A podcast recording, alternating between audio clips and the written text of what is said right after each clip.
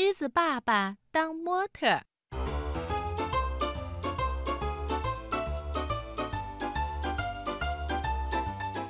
狮子爸爸呀，特别爱干净，每天呢都把脖子上的长鬃毛洗得蓬松松，在太阳底下晒一晒，再喷喷香。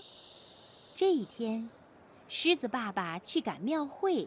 想为小狮子买件小礼物，庙会上可真热闹。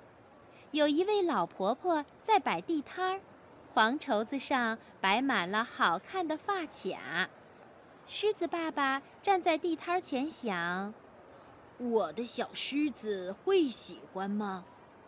突然，刮起了一阵大风，把老婆婆的黄绸子吹翻了。黄绸子飘了起来，发卡散落了一地。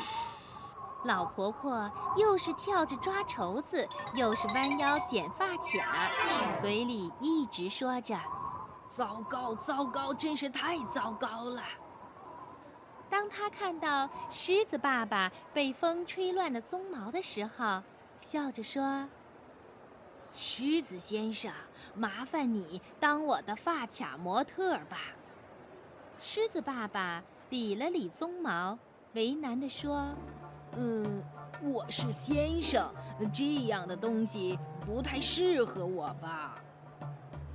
没关系，我给你戴一副墨镜，你就当一次模特吧。”老婆婆说着，从包里拿出了墨镜，架在了狮子爸爸的鼻子上。又把好看的发卡一个一个的别在了他的鬃毛上。狮子爸爸学着老婆婆的动作，摆了一个姿势，一动不动地站着。这时候，很多小女孩子也来赶庙会，她们围着狮子不停地转，挑选自己喜欢的发卡。穿黄色衣服的小女孩问道。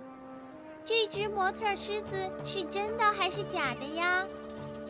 老婆婆担心孩子们知道这是一只真狮子会害怕的，连忙回答说：“假的，假的。”戴眼镜的小女孩却说：“好像是真的耶，它的鬃毛摸上去很柔软。”挎着花书包的小女孩说：“大概是假的。”就像我的毛绒狗玩具一样不会动哦。他们谁也说服不了谁，真的，假的，真的，大家争吵起来。有一个小女孩啊，悄悄地去拉了拉狮子的鬃毛，狮子爸爸一动也不动，他在心里偷偷地笑，哈哈，你们谁也猜不到哦。天慢慢的黑了下来，赶庙会的人都要回家啦。